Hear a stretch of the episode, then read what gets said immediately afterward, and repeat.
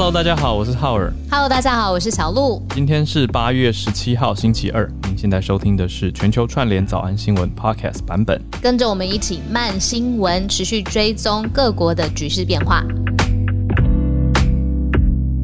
我昨天晚上在看呃一个 YouTube 上面五十几秒的小影片吧，那个影片跟大家呃口述描绘一下，就是呃是美国的军机要撤离阿富汗，上面我在猜想在的就是呃美国的军人啊，相关的使馆的人员啊，还有美美军相关的作业人员等等，就是要离开阿富汗了。嗯，但是在阿富汗当地的人民，他们非常想要离开阿富汗，因为呃，塔利班政权呃，待会来跟大家 update 一下。其实，在过去二十四小时之内，呃，真的是呃发生了非常重大的改变，所以阿富汗当地的人民想要离开了。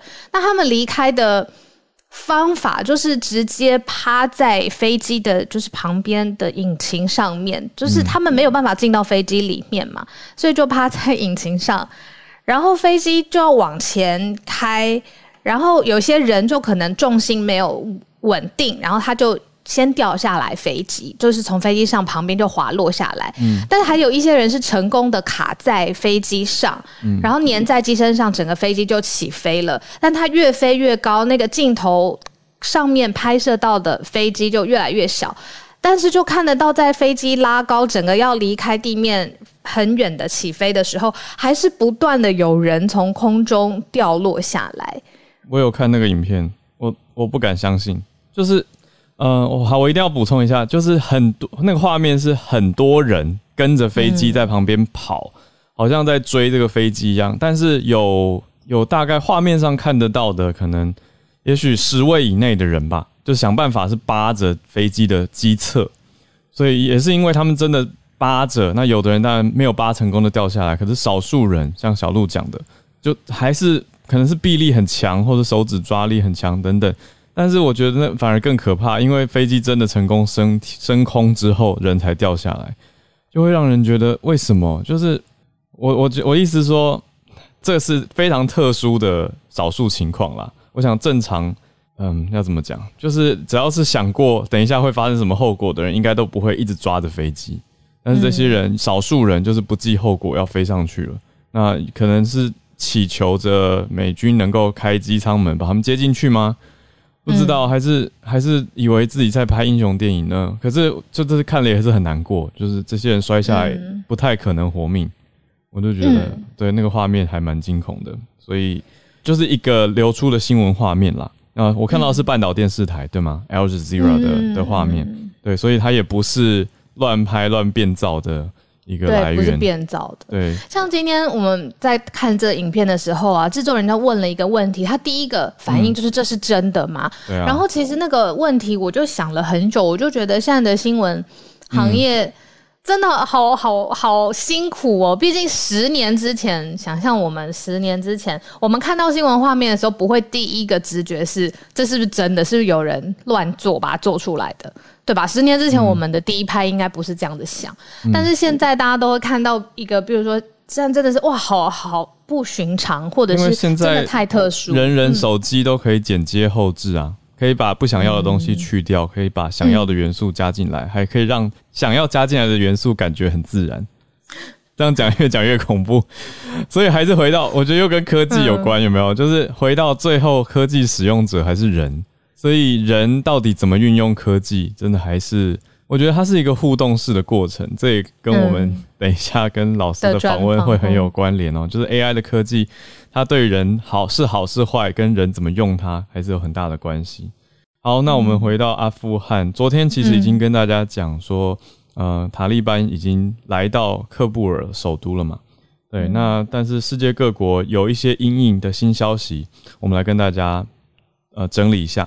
好，世界各国领袖在适应阿富汗这个新的现实，也就是塔利班作为主掌人这样子的事情。那特别阴影，也就是呃最相关的。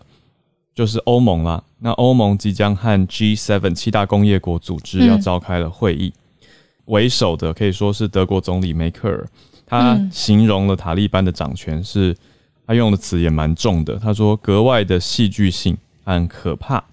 那他觉得数以百万计的人曾经致力在一个更自由的社会，而且在西方社群的支持之下呢，聚焦在民主教育跟女权。他说，阿富汗其实有几百万人是这样子的，但是对于他们来说，现在塔利班掌权。昨天我们的助战专家、国际政治老师 Dennis 老师也有提到嘛，塔利班。以全球的标准来看，对于人权、跟女权还有教育，就真的是非常的低分。所以现在由他们来主掌这个国家，会让特别关注民主教育跟人权的阿富汗人担忧。我想这都是非常可以理解的。那现在 G7 的轮值主席是来到英国，他就要求十六号就是前天呃昨天的时候要求要召开协商的会议。那首相 Johnson Boris Johnson 已经说要召开虚拟的线上的 G7 的。领袖会议来协商处理阿富汗的危机，要怎么去应应跟应对？那这以前我们读到国际新闻，读到这句就想说，那是什么意思？那由 Dennis 老师分析，就让我们知道，这代表背后可能的呃难民问题，还有国际移动跟呃你说跨边境的一些审查跟管理等等。我想这都是欧盟要做出的应应。法国总统马克宏也讲到说，希望。阿富汗不应该再次变成二十年前美国入侵之前的恐怖主义避难所。哦，用的词也是非常的重。哦，那这背后复杂的关系，塔利班窝藏盖达组织。那塔利班当年跟宾拉登很好，那后来宾拉登好到让宾拉登躲在阿富汗境内，而且还对美国实施了九一一的攻恐怖攻击，这些大家其实历历在目了。嗯，所以这一切都是欧盟这次的会议背后，大家脑子里面在想、在担心，希望不要再发生的事情。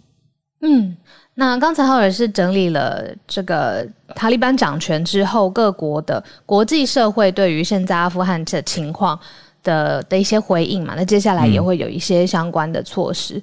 那如果看阿富汗当地，就是到底发生什么事情？如果时间再往回。推二十四小时之内，真的一夕之间变天。因为我记得我昨天离开节目的时候是讲说，嗯，总统已经离开了喀布尔，然后啊，就是前总统了，必须这么说，对，离开了喀布尔。然后，但是我后来发现媒体上面有更多的细节浮出台面，就是他是一个。呃，非常难堪的状况之下，他直接直接逃离的，就是呃，其实塔利班已经有找到他，而且跟他沟通了之后，总统他就自己做了一个决定，连他的亲信，然后连他的亲戚都没有知会的状况之下，他就直接飞出阿富汗了。那在一个，所以媒体就形容他说这是无血开城，就没有流血的状况之下，塔利班就直接进到了总统府。然后我昨天就看到了那一张照片，就是是塔利班的呃整个相关的呃呃掌权人士，然后在阿富汗的总统府里头。然后后来就发现说，这个媒体就把它定调是这是呃最难堪的灾难据点，因为马上就是九一一事件二十周年了。嗯，那等于是二十八天之前，塔利班又再度攻下了整个阿富汗，然后要宣布说接下来要成立一个政教合一，名字叫做阿富汗伊斯兰酋长国。嗯，那当地的民众昨天我看到的是当地时间的晚上，那他们。真的很想离开这个地方，然后刚才讲的一开始那个影片是很极端啦，就有人直接爬上去机飞机上，那大部分的人是整整个就涌入了呃对外的联络的机场，然后很多很多的人就等在那边，希望好像可以有一个位置可以离开等等。那那个情况已经焦灼到，或者是紧张到美军必须要对空鸣枪。让这些呃群众散去，然后把那个空地清开，飞机才有办法起飞，就是大家呃美军才有办法撤撤出阿富汗这样子。那国际社会就说，这个真的是拜登的一个观感上面，这个退场的形象上面还蛮糟糕的，因为他忽然间做了一个决定，就是在呃九一二十周年来临之前要全面撤出战争，然后让所有的美国军人。返家嘛，然后这个就很重重击了，而且很冲击了阿富汗国内的政坛。那美军那时候是说撤出之前有很好的交接啊，比如说扶植当地阿富汗自己的军队啦，然后也有给他们相关的经费。但是现在看起来是真的完全呃，一来低估了塔利班的武力，还有他们的作业；二来是高估了阿富汗自己的军队。呃，三个小时前，拜登总统的脸书动态就在讲这件事情。他说，十年前就已经完成，不能再窝藏恐怖组织了嘛？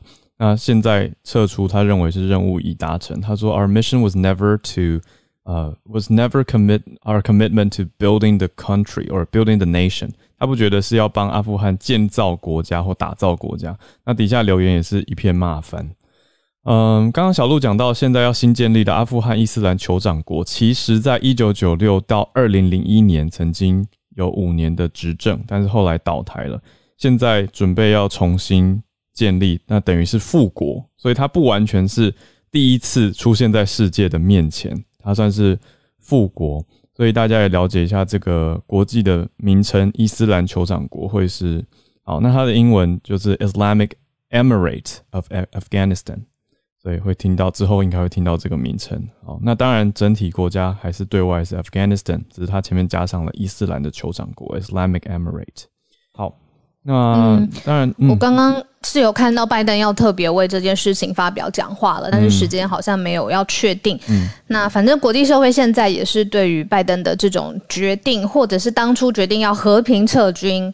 呃的决定现在是打上了一个很大的问号，就觉得这个决定让整个退场机制其实做的很不完善，然后在当地又掀起，嗯嗯嗯，很匆忙。嗯，应该说美美军好辛苦，美军的撤军是应该是规划了很久，也执行的彻底的。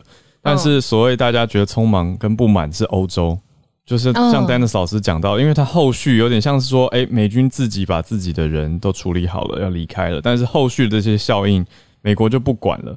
那美国的立场现在看起来也是没有要管理，可是欧洲现在就跳出来，比如说梅克尔就说德国要从阿富汗救出一万人，那意思就是我们必须要收尾，有点像是在讲美国留的烂摊子这样子的意思啊。对，因为说这样，你只要说你美国没有顾到塔利班的崛起或者塔利班的重新得势。那那如果美国他自己，比如说自己本本位主义一点，他就是想要送美国的军人回到家乡，他就是想要结束。现在看来就是这样。然后不管后面了，那那如果他就是这样子想，难道国际社会可以说，啊，你不能这样子想，不能这样做吗？拜登有一个说法，拜登一直说撤军是正确的决定。他说，如果美军继续驻扎在阿富汗的话，只对中国跟俄国有利。美国总统他就说：“我是美国总统，责任由我承担。”哦，他直接这样说。好，那我们就在关注。寻味。对，现在阿富汗我们知道已经是现在现在这个情形。那它后续的联动，欧洲还有 G7 跟周边的相关国家，真的都会牵一发而动全身，影响很大。我们就继续关注。好，下一个，我们今天的焦点则是来到了国际的疫情。小鹿有特别要关注哪些的国家呢？我们先从，因为选了几个不同的国家，日本啊、韩国啊、泰国哦，蛮多的。那都是疫情现在的最新的 update。我先从日本开始，然后待会看看浩尔有没有补充其他的城市最新的情况。嗯嗯，为什么从日本开始呢？是因为冬奥才刚刚落幕嘛，然后我们真的是经历了一个。嗯，可能说大家都很团结，然后都很开心，然后也都呃很有一点一开始对冬奥啊真的要办吗？办得起来吗？那种很怀疑、很害怕的情况，然后到后来哦看到他呃落幕，大家觉得很美丽、很壮观，就是大家全部都一起经历的整个情况。可是日本现在全国的新冠疫情是升温的，马上呢东京、神奈川、千叶、埼玉、大阪还有冲绳地区。这些刚刚讲到的地区的紧急事态宣言马上要延长到九月中，各个不同的国会啊、基础分科会啊等等，都要在演你更详细的应对的方案。因为说现在确诊数又创新高之外，连医疗资源也蛮紧绷的，嗯，就是一波未平一波又起啦。那所以都会再用政府的呃力量，然后再来遏制新一波的疫情攀升。那七月二十九号，日本单日的确诊数是首度突破了一万人，然后但是到了八月十三号的单日确诊就直接飙破了两万人，是有史以来最高的记录。嗯，所以除了日本以外，我们也有看到，我这边特别注意到的是菲律宾啊，菲律宾的 Delta 感染者数量一直在持续增加，而且还有出现 Lambda 的本土病例啊，Lambda 就是另外一个。变异株嘛，那之前都全球听下来，哎，还没有太多本土的情况，但是菲律宾现在也有调查出这样子的啊，首首次呃首次通报验出了 Lambda 的变异株，那感染源还没有很明确，也会让大家有点担心。那菲律宾的疫情是从五月一开始，Delta 占的比例是百分之三点八一，现在到呃目前上个月的数据是来到百分之四十二，那。但是这样读起来好像觉得有点恐怖，可是搭配我们的认知就知道，诶，这是代表是流行株的比例。那其实的确，Delta 现在是全球很多国家的主要流行强势株嘛。对，所以这一点又让大家会觉得说，OK，好，它是我们在在我们的认知理解范围之内，它算是正常的情况啊。但是病例数特别高，也是真的会让很多人担心，而且尤其是菲律宾的累积重症跟过世的人数还蛮高哦，那已经通报，昨天的菲律宾通报了一万四千多例的确诊，那一天有二十七人往生，总累积有一百七十五万的病例，那三万多人已经离世了，就让大家了解一下菲律宾。那现在出现的 Lambda 呢，则是在菲律宾的中部的西维萨亚斯这个地方啊，Western Visayas 啊，有一位。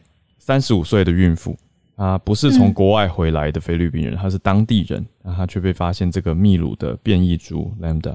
那我这边再补充一个城市是泰国的曼谷。嗯，呃，泰国如果你单看那个数字本身的话呢，它已经连续四天单日的确诊已经超过两万个病例了。然后呃，所以因为确诊数蛮高的嘛，所以政府有在一些地方来实施宵禁，就是几点几点以后你不可以再出门了，然后希望可以用这样子的宵禁的方式防疫。但是呢，宵禁的时间发现已经。过了宵禁呃禁止的时间之后，还是很多人在街上晃来晃去，然后就当地就有人观察说，泰国人现在是已经很厌倦防疫，而且很厌倦政府。嗯，我们之前早安新闻有呃跟大家讨论说，其实有在疫情很严重的时候，还是有上千个人在曼谷的街头抗议，那主要都是年轻的学生，然后而且是反呃反皇室啊，就是反最反比较传统的这种。呃呃，泰国的呃政教这样子，那也要求呃他们的总理帕拉育要下台，然后但是发现这种这种呃抗议是没有停止的，而且也不断的跟泰国当地的警方就是发生了冲突，所以在呃泰国曼谷现在疫情还是蛮严峻的状况，但是很多的年轻人就是连日上街反政府。让我想到那个 Pop Cat，就是点点猫。因为我们的泰国，泰国后来变成冠军了，变成金牌。对啊，可是也有也有人说，哎啊，街头抗争的人举的牌子，上面就写到 “pop cat” 这个关键字，就是要大家来关注啊，希望全世界来关注他们所抗争在争取的议题。好，那今天助战专家的时间提早来临。再来，孔医师呢，今天去录广播节目。好，孔医师他留言呢，啊，他要回应对于联雅疫苗申请 EUA 的失败啊，有些朋友在关心，也问了他，所以他有留给大家一个解读。他说，这代表呢，这里面产生的联雅现在产生的综合抗体没有跟 AZ 相当，可是未必就是没有保护力的疫苗。新冠疫苗的保护力呢？除了中和抗体之外，T 细胞可能也有一定的角色。这个其实医师常常在节目里面跟大家提到嘛，就是看中和抗体也要看 T 细胞的数量。那连雅如果对自己的疫苗有信心的话，努力去国外用第三期临床试验来验证自己的保护力，说不定会比较快跟国际接轨哦。所以医师的结论是：塞翁失马焉知非福。那就是对于这个疫苗，并不是。给予太老，我觉得医师都是一直这样给很中肯的评价，就是数字跟科学的解读。那如果大家有兴趣的话呢，可以去看医师要上传的一集 podcast，或是今天晚上的有话好说，医师和跟何美香老师同台。以上就是孔医师的留言，医师信箱。谢谢浩儿。好的，好，我把丹尼斯老师邀上来了。哇，好荣幸哦！居然要赶快拍照起来。好，我赶快抓紧时间，抓紧时间，因为我们想听啊老师的这个演讲哦。我想今天还是在谈阿富汗哦。今天关键的重点在于美国总统拜登有做出来发表一个非常正式的声明，这是他在阿富汗彻底失守之后的首度发表的谈话。那他谈话里面呢，我听了全文哦，他是非常罕见的用一个非常强硬的态度，你可以看到他很多的肢体语言，他用非常强硬的态度，坚定的告诉美国民众呢，守护美国的国家利益是美国总统的责任。至于外国盟友所遇到的灾难啊，美国就算感到很遗憾，可是也不能够再让美国的子弟来承担。我不知道大家听起来感受什么，可是你可以想象，拜登论述的所谓的 TA 就是美国的民众。如果你看美国最新的民调，可以看得出来，美国的媒体 Political 它在。这个阿富汗陷落之后做的快速的及时民调，发现百分之六十九的民主党支持者是支持拜登撤出撤出阿富汗的决定的。共和党呢，当然比较少，它是百分之三十八。可是简简单来说，很多的美国民众，第一，他对阿富汗的事件并不是非常的了解。虽然我们在台湾一直在关注阿富汗，可是很多的美国民众其实并没有特别的关注国际新闻。阿富汗的事件对他们来说，它就是一个新闻议题，并没有特别的有感受。那这样以这样的情况，当然你可以想象为什么美。美国的很多的呃，美国的民呃政治人物，就算批评拜登的说法，可是他们也必须坦诚，在他们自己的选区当中，其实选民没有太大的感受哦。嗯，我们刚刚讲到，你们两位讲到的那个影片，我也看到了。嗯，大家想象一下是什么样的？当然，我先说真的假的哦，看起来应该是真的。嗯，那是什么样的心情？大家想象一下是什么样的心情，让他们觉得呃，爬上那个飞机有那么一丝的希望？是不是在在地代表的是在地面上留下来？就算在地面生活，可能也跟跟呃牺牲生命是差不多的感受。在一个非常绝望的情况之下，才会爬上那个飞机，抱着那么一丝丝的希望。它所呈现出来的是阿富汗人民所接下来的未来，可能是有非常非常大的。非常大的困难哦，所以我们在看新闻，不只看真的假的，可能还要再看像是正面、反面的论述。这两天呢，在阿富汗陷落之后，我们看到很多的媒体、很多的评论，在台湾，我们有很多的讨论，讨论譬如说有“今日阿富汗，明日台湾”这样的论述，认为呢，今日。强调今日阿富汗，明日台湾的朋友可能会觉得说，现在我们看到美国做出来的决定，我们必须要好好的思考，美国到底会不会背弃盟友，就如同对未来对台湾会不会用这样的方式来面对台湾，提出一些警告，或者是甚至很紧张。那当然，反对所谓今日呃今日阿富汗，明日台湾的朋友就会说，啊，这是个这个是美我们台湾跟阿富汗不一样，我们比较符合美国的利益，因为我们在抗中的第一线。坦白说，两种说法都不是完全的没有道理，但是关键在于美国到底是什么样的，用什么样的心态来看待台湾的问题。今天拜登的说话当中有一点呢，呃，很快的跟大家做最后的一句话。拜登当中，拜登讲的话里面最重要的是，拜登强调协助盟国的前提是盟国的人民必须要有战斗意志。我觉得这一句话呢，可以跟大家来做分享。为什么我们在早安新闻、慢新闻一直跟大家说，台湾要团结，台湾要团结，团结才有可能有共识。这个共识可能是大家一起捍卫台湾的生活方式。